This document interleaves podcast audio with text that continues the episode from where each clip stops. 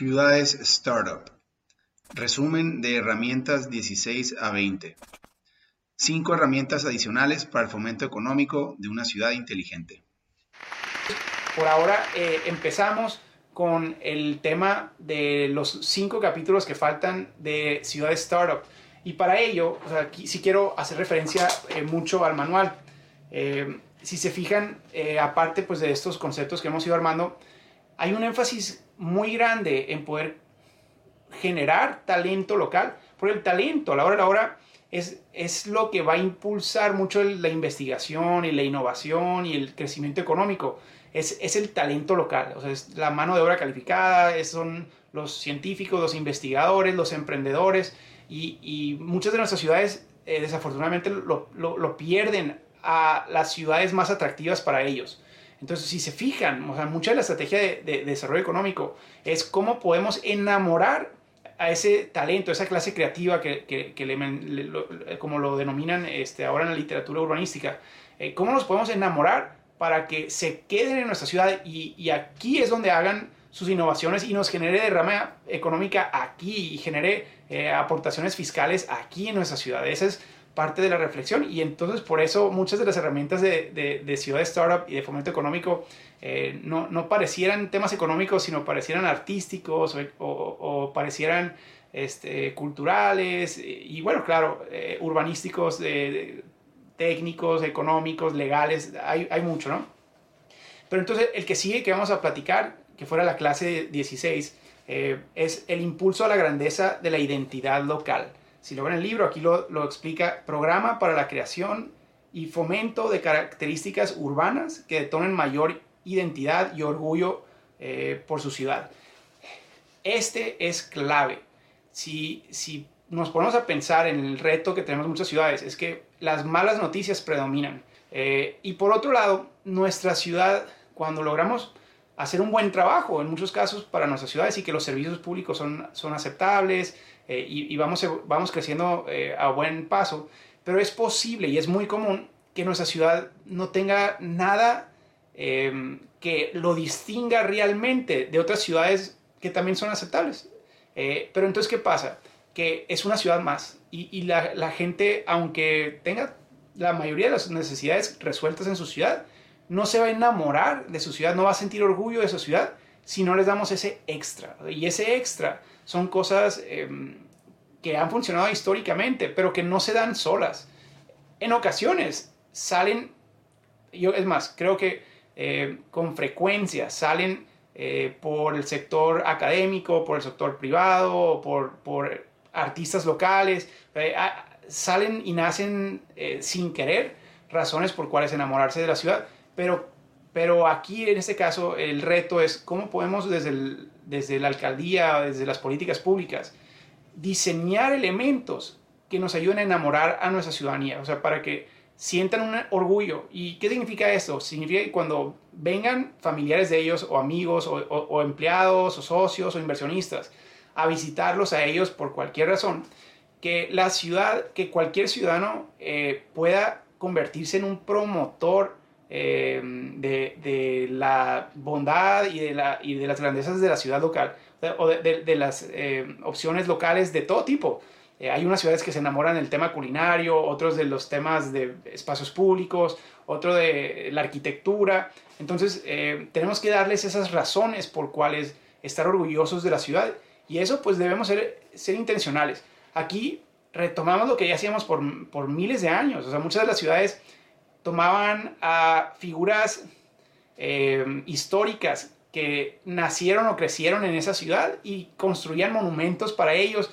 ¿Qué significa eso? Y lo, vemos muy relevante hoy en, nuestra, en, nuestra, en nuestras ciudades fronterizas, sobre todo donde tenemos retos de, narcotráfico, por ejemplo. O sea, cómo lo que está predominando en la cultura y, lo que muchos jóvenes o niños que crecen en comunidades marginadas crecen, eh, eh, pues viendo hacia arriba a lo que ellos consideran que son los, los, las figuras exitosas, que en ocasiones son figuras eh, del crimen organizado o, o, delincuentes.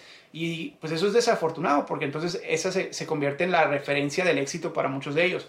Pero aparte, pues la ciudadanía empieza a sentir que que la ciudad o que el país incluso eh, no está generando mucho de qué estar orgulloso, pues porque vemos estas, tragedias y estos eh, actos tan, tan eh, negativos. La alternativa de esta estrategia que estamos planteando es una que busca enamorarnos y enorgullecernos de talento que también es productivo que ha salido en nuestra ciudad. Y aquí hablamos de, de todo, de figuras, eh, sí políticas, tenemos que ir con mucho cuidado, porque luego eso ya es una campaña, sobre todo cuando todavía están vivos, ¿no? Eh, pero pensando en deportistas, artistas, eh, músicos, emprendedores, hasta si quieren millonarios y billonarios que mm, empezaron su negocio en su ciudad y por eso hemos platicado de empresas que han salido de su ciudad, en fin, eso es, ayuda. Otra cosa que ayuda son los sitios, sitios específicos que enamoren a la gente. El poder ir a sentarse o recorrer o manejar por un sitio que es completamente diferente a lo que cualquier otra ciudad tiene, pues se convierte en una gran herramienta. En fin, aquí hay varias herramientas, pero lo que, lo que el reto es el mismo. Pensar qué pueden hacer ustedes de manera intencional para, para construir elementos que hagan que la ciudadanía se enamore y se enorgullezca de las cosas que hay en su ciudad. Y podemos empezar en chico, no tiene que ser una revolución de un día a otro. Podemos empezar con, con algo tan sencillo como un canal de buenas noticias o un canal que celebre uh, el éxito local. O sea, y se fijan cómo eso va cambiando también el chip de, de uno de crítica y de buscar todo lo negativo hacia uno de orgullo y de celebrar todo lo positivo. Eh, entonces, lentamente va generando eh, nuevas alternativas interesantes. Entonces, les recomiendo mucho analizar esa estrategia. Y me encanta a mí el caso de, de Portland, del parque de Mill Ends Park. algo tan sencillo como un vecino que estaba harto de ver un bache en media calle, decidió plantar un árbol. Está el caso en el manual, lo pueden ver. Un árbol como burla al ayuntamiento, pero también para que se vea bonito el bache. Le, molestaba salir todos los días a ver el bache, el, el, hoyo este en la calle, eh, y sembró un árbol y le puso decoración, le puso, o creo que la primera vez puso, puso flores. Bueno, ese, esa acción de ese ciudadano generó toda una leyenda, este, generó una cultura local y ahora eh, es el parque con el récord Guinness más chico del mundo y los turistas van a tomarse fotos a ese, pues es una glorieta o es un camellón de un metro por un metro máximo. Eh, pero como algo tan sencillo va generando identidad, ese es el tema. Entonces no, eso no requiere acciones macro necesariamente, aunque si empatan esto con algo mucho más estratégico, pues va a tener más impacto. El siguiente tema, que es la herramienta 17, es el de arte, cultura y deporte inteligente. Aquí eh, la explicación es estrategia para orientar el arte, la cultura y el deporte de una ciudad hacia la construcción de una identidad local distintiva e inteligente. Entonces, esta va construyendo sobre la anterior.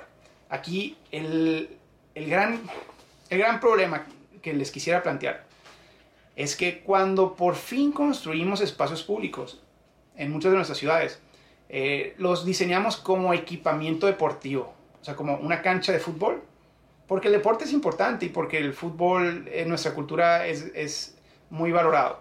Ok, pero la cancha de fútbol que acabamos de construir es la misma exactamente que todas las demás canchas deportivas de, de Latinoamérica o del mundo. Y aparte, solamente la pueden estar usando 20 personas a la misma vez. O sea, es un media hectárea de área verde cuando de por sí no tenemos áreas verdes para un solo grupo de 20 personas y tienden a ser jóvenes, tienden a ser, o sea, estamos excluyendo la diversidad de, de, personas que existen en esa ciudad y que quisieran un espacio también para sus, sus preferencias y sus actividades recreativas. Eh, entonces, aquí la pregunta es, ¿qué podemos hacer para lograr ambas cosas? Para generar equipamientos deportivos, sí, que son muy importantes, pero hacerlos de tal manera que sean diferentes y que aporten a esta idea de la que estamos platicando, de enamorar a la gente de la diferencia que nuestra ciudad tiene comparada con todas las demás ciudades del mundo. Y que los mismos turistas y visitantes también lo identifiquen rápidamente. Vinculado a los conceptos de, de vaca morada que hemos platicado, de cómo crear algo tan distintivo que el que lo vea nunca se le va a olvidar. Bueno, ahí es donde entra un poco la creatividad. Entonces, ¿por qué no pensar en canchas de lo que quieran, de básquetbol, de fútbol, eh, de, de, tenis, de cualquier, cualquier deporte que sea común en, su ciudad, pero darle un diseño y características tan diferentes que lo hacen una obra de arte. Ya no es una cancha, es, es un espacio público deportivo o, o, cultural o artístico, donde también se puede jugar ese deporte. Aquí el reto es que se van a pelear con, con las ligas, porque las ligas no les sirve, o sea, para poder hacer lo que muchas ligas, y, y, eso es importante y es valioso, pero pues, ellos necesitan medidas estándares para, para, sus, eh, para sus equipamientos deportivos, si no, no pueden eh, ser eh, los promotores de, eventos regionales o nacionales. Ni modo, a eso no refiero, es el sacrificio, el, el perder unas cosas que la pueden atender de otra manera. y, y incluso con suficiente creatividad, a lo mejor dentro del mismo diseño lo pueden hacer. Pero, pero entonces aquí ya estamos empezando a repensar el espacio público y repensar los equipamientos deportivos. Eh, y ahora sí, buscar ideas y buscar ejemplos de todo lo que se ha hecho alrededor del mundo. Eh, que refleja la identidad local, o sea, cómo se integra la arquitectura local, cómo se inventan deportes, se cambian características sencillas de un deporte que era pues, muy generalizado a nivel global y a nivel local se le da un giro completamente diferente. Eh, así nacen cosas como el fútbol en, en, arena, así nacen eh, de repente deportes que se juegan con raqueta, pero ahora se juegan con la mano. Eh, y hemos visto cómo eso se empieza a convertir en la esencia y, eh, de, de, la cultura de barrios. Eh, me ha tocado, por ejemplo, eh, ver en, en, la Ciudad de México, en Tepito, como uno de los escapes, Tepito siendo pues ese barrio que nos imaginamos con, con gran complejidad de, de, mercado negro y de delincuencia. Pero bueno, resulta que hay una serie de canchas, unas paredes, que son paredes que realmente no tienen mucho equipamiento, donde los deportistas han encontrado refugio y se han logrado escapar de las drogas y de las pandillas, porque van a jugar a una pared pegándole una pelota con la mano y se ha generado toda una cultura y torneos y, y un gran orgullo por, por, esa, esa competencia en su barrio. Bueno, lo mismo podemos pensar que si a esa le agregamos murales y les empezamos a agregar eh, cosas que distingan a la ciudad, pues mejor aún. El tema que sigue, eh, que les quiero platicar, es el del fomento a soluciones eh, y tecnologías locales distintivas. Eh, la clase o la herramienta 18. Esta es ya también vinculado a esto de crear diferencia, de ser memorables, de crear orgullo local, pero esta va un paso más allá. Cuando estamos hablando de tecnologías locales distintivas, estamos hablando de por qué todas nuestras ciudades tienen que comprar el mismo tipo de vehículo que nos vende o que inventaron en, en Detroit, en Estados Unidos en 1800 1920 con el modelo T y, todo lo que ha crecido de la industria automovilística de, esas, de esos países? ¿O por qué nuestras casas todas tienen que ser del mismo material que se hace a nivel nacional y con los mismos estándares? ¿O por qué, en fin, todas estas cosas que, que hacemos y que regulamos en nuestra ciudad a través de nuestras leyes de tránsito, a través de nuestros códigos de construcción, van estandarizando los, los servicios de nuestra ciudad a cada vez más al resto del mundo, pero aparte hacen menos, nos, nos obligan a depender de un emprendimiento que está a miles de kilómetros de distancia. O sea, es, estamos teniendo que comprarle material o, eh, maquinaria o productos o vehículos a otro país o a otra ciudad. Eh, de manera obligada, no, no, no, no más como una herramienta, porque nos, no estamos diciendo que no es bueno tener muchas opciones de dónde comprar para que los precios bajen, sino que aquí estamos diciendo que no podemos desarrollar ninguna innovación ya a la industria o a esas industrias a nivel local. Y eso está siendo un gran eh, rezago para la creatividad local. Entonces aquí lo que planteamos es, ¿por qué no abrir las puertas a ideas locales? Revolucionen la manera en que funcionan esas, em, esos servicios. En algunas cosas, en otras pues son a lo mejor peligrosos o inseguros. Pero pensando, por ejemplo, en el tema del transporte. O sea, ¿por qué no pensar en modos de transporte radicalmente diferentes eh, que puedan construirse, inventarse y construirse a nivel local? Y, vemos ejemplos que a mí me encanta aquí, el que salió del tuk-tuk eh, solar de Guatemala, donde agarran una tecnología eh, que eh, ya se usa un poco en Guatemala, que son esos tuk-tuks, que son como, como carritos de golf, que, que se usan en temas de, taxis, por ejemplo, y eso viene de Asia también. Bueno, pero ahora le agregan un motor a base de energía solar y ahora tienen un tuk-tuk solar. Entonces, wow, qué, qué, qué este, innovación, o sea, vas creciendo sobre algo que se hizo en otro país, de cosas que se pueden armar o ensamblar a nivel local y que eventualmente pueden exportar y vender al mundo entero.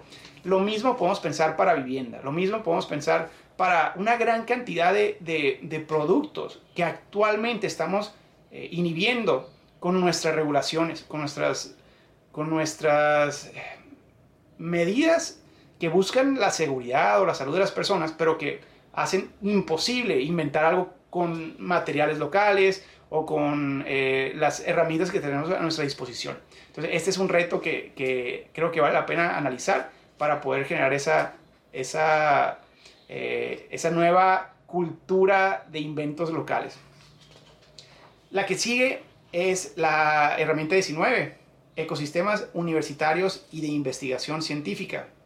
Y aquí hablamos de la creación de ecosistemas de educación superior y de investigación científica que atraigan mayor capital humano de alrededor del mundo.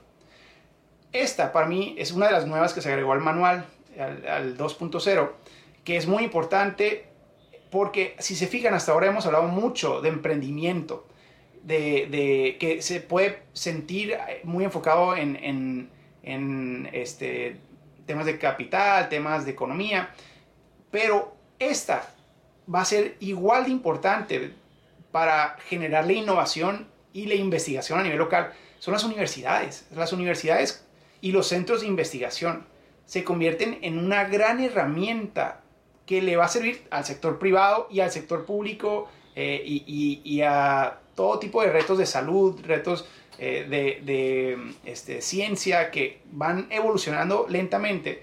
Pero cuando en una ciudad logramos capturar ese talento académico y científico, eh, entonces de nuestra ciudad empiezan a ocurrir cosas maravillosas. Eh, en ocasiones se da sin querer, en, ocasiones eh, una ciudad se posiciona como un lugar donde varias universidades coincidieron y de repente llegan investigadores que empiezan a revolucionar cosas alrededor del mundo sin querer. Pero en otras ocasiones, como es el caso, por ejemplo, eh, en Barcelona se, se acostumbró un tiempo a hacer esto, donde identificaban algunas de las mentes más brillantes del mundo y les mandaban carta invitándolos a eh, trabajar en una universidad local con todos sus gastos eh, pagados y con una serie de beneficios.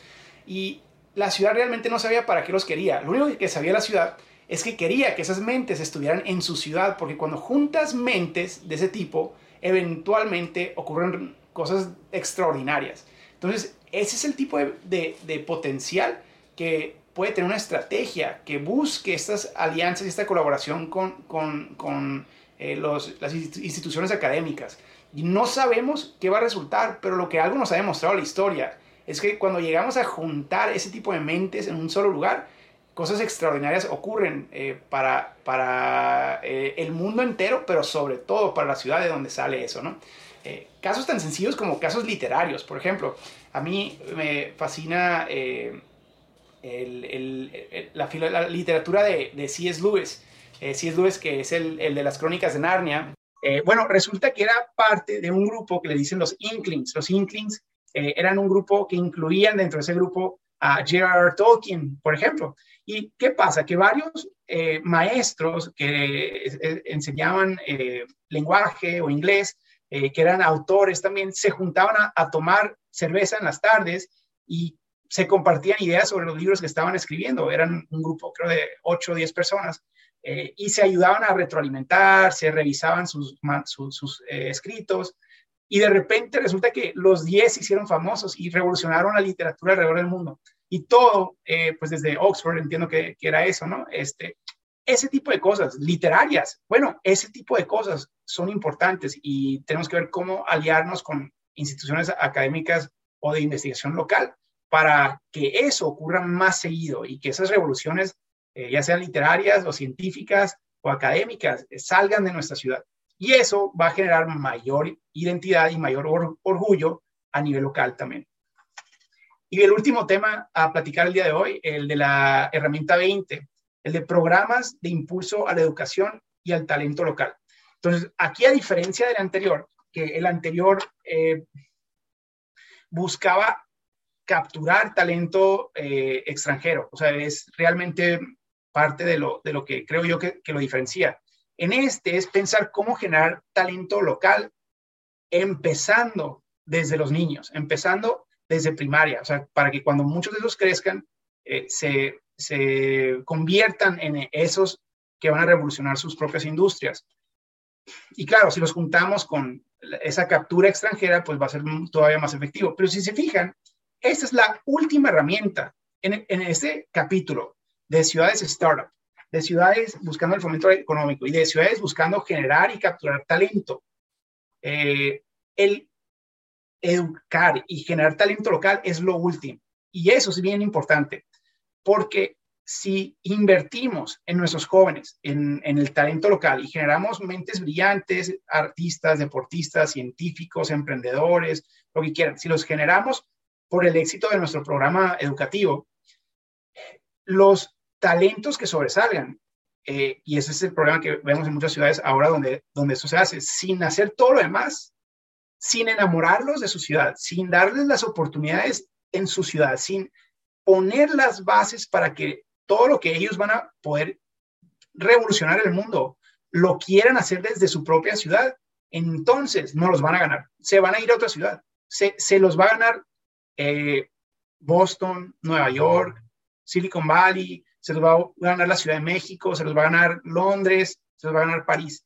Entonces, están compitiendo para enamorar a esos jóvenes eh, al empezar a educarlos desde primaria, este, para que cuando crezcan quieran quedarse y ni siquiera consideren la opción de irse, aunque les ofrezcan más dinero en otro lugar, porque lo que tienen en casa, lo que tienen en su ciudad, eh, los va a hacer extrañar. Digo, si se les van un año o dos, eh, en su mente siempre va a estar, yo quiero regresar porque allá soy más feliz, allá hacemos las cosas mejor, allá eh, está mi familia. O sea, todos estos factores van a ser importantes y, eso se, diseña, ¿no? Entonces, ahora sí, busquemos estas herramientas para generar talento local.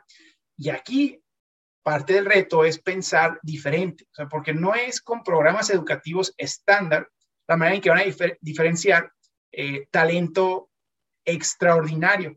O sea, si, queremos generar talento extraordinario, o sea, esta, que son los que van a revolucionar esta, este, este mundo, no, no lo vamos a lograr con lo mismo que están enseñando otras ciudades y otros países. O sea, tenemos que pensar cómo vamos a diferenciar nuestro conocimiento. Y, y ahí ese sí es un reto para eh, muchos de las mentes brillantes que están ahora trabajando en, el, en las reformas educativas. Eh, eh, pero a nivel local hay mucho que podemos hacer. Y un ejemplo básico que, que, a mí me gusta es este de los Fab Labs. Los Fab Labs son esos como centros de, de, investigación, pero donde la ciudad invierte o una organización invierte en cosas como una impresora de 3D. Y, al tener esta impresora de 3D le permite a escuelas o a jóvenes que tengan inquietud para ir a jugar y experimentar con la máquina de 3D y con los programas en su tiempo libre, los fines de semana o después de la escuela. ¿Qué hace esto? Pues nomás para que se imaginen una de las cosas que muchos, no, sé si, si han eh, leído de estos casos, una de las razones por la que Steve Jobs, por la que eh, Bill Gates, por la que muchos de esos que revolucionaron el mundo y, la tecnología salen de, de, la de las mismas regiones, eh, es muy interesante. En el caso de, de, Silicon Valley, pues resulta que había una universidad con una computadora que podía, y con internet, desde los 80, desde los 70, no, no me acuerdo exactamente qué, era, que, que, le dio acceso al público y a jóvenes a ir a jugar con programación antes de que nadie siquiera supiera para qué iba a servir el Internet ni para qué iba a servir la computadora. Eh, y pues ahora estos jóvenes, que son de nuevo Steve Jobs, Bill Gates, en su tiempo libre, iban a usar y a jugar, a programar a esa, a, esa biblioteca o, donde sea que, que lo hicieran cuando tenían 14 años. Entonces, ¿qué significa? Que estaban en la pura edad donde iban a ser los primeros en aprender a programar antes de, del resto del mundo. eso ocurre cuando ponemos esos lugares. No sabemos ni para qué sirven las impresoras 3D todavía. No, no sabemos para qué sirve la inteligencia artificial. No, sé, no sabemos, pero vamos a poner un lugar para que los jóvenes vengan y jueguen. Y ellos nos enseñen a nosotros después. O sea, porque a través de los juegos, los, los jóvenes son esponjas. Ellos absorben las cosas a una velocidad increíble. Y entonces van a poder usar eso como una herramienta complementaria a sus programas educativos locales. Entonces, mucho de esto, lo que estamos hablando del fomento al emprendimiento local, eh, se, se, basa en, en diferenciar o agregar oportunidades de diferenciar el talento y el conocimiento local con cosas sencillas o complejas. Y, bueno, con eso eh, terminamos esta, este capítulo de ciudades startup y ahora sí podemos pasar a el capítulo de ciudad móvil la próxima semana. Este, empezamos a grabar clases de, de, los temas de movilidad y transporte, eh, que nos va a dar mucho gusto.